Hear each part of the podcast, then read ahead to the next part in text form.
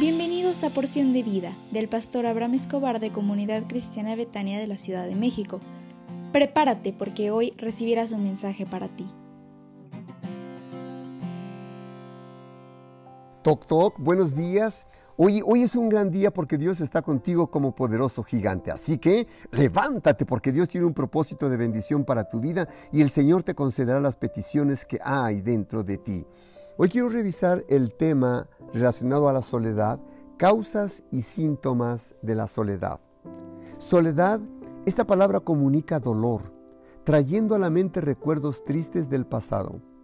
Se burlaban de ti cuando eras pequeño, ¿O fuiste el único que no consiguió que la chica que estaba cerca de ti te acompañara a, la escuela o al baile de graduación? ¿O te rechazó la chica que tanto anhelabas que estuviera contigo?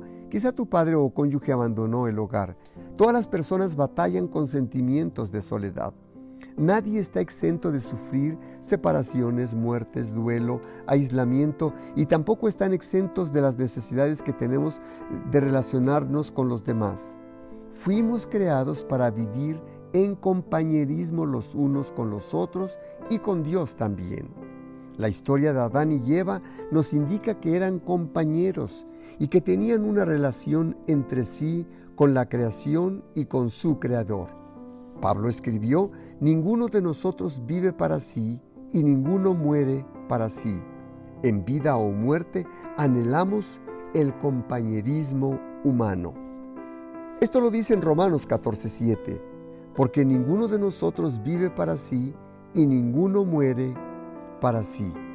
La soledad se puede describir más fácilmente de lo que se puede definir es una sensación de vacío en el fondo del vientre que experimentamos cuando alguien a quien amamos nos abandona o cuando creemos que no le importamos a nadie. Nos sentimos rechazados o pensamos que nadie nos necesita. Estamos completamente solos a pesar de estar, de estar rodeados de una multitud. Puede ser que experimentemos soledad y nos sintamos aislados en medio de una muchedumbre comenzamos a sentir que no tenemos nada ni nadie por quien vivir. Nuestro ser interior desfallece y comenzamos a debilitarnos. Perdemos toda esperanza. La soledad levanta un muro a nuestro alrededor sin importar quién, cuán libres seamos. Por ejemplo, el Salmo 31 del 9 al 12 describe la forma en que David buscaba el rostro del Señor en medio de su soledad y decía, Ten misericordia de mí, oh Jehová, porque estoy en angustia. Se han consumido de tristeza mis ojos, mi alma también y mi cuerpo, porque mi vida se va desgastando de dolor y mis años de suspirar. Se agotan mis fuerzas a causa de mi iniquidad y mis huesos se han consumido.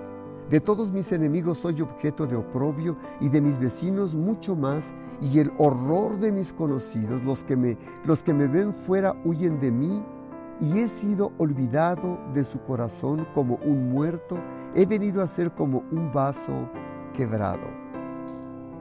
Eso decía David, pero yo te tengo una buena noticia.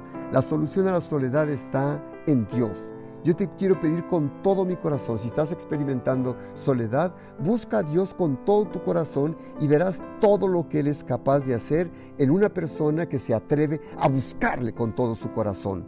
Hoy tenemos nuestro Instituto Bíblico a las 20 horas con la materia Mayordomía y Administración con nuestros amados profesores Abraham y Gilda Escobar. Yo sé que será de mucha bendición para todos, así que prepara tu tiempo y tu corazón, pues yo sé que Dios hablará a tu interior. Te esperamos con mucho cariño por Zoom y te mandamos la liga a su tiempo.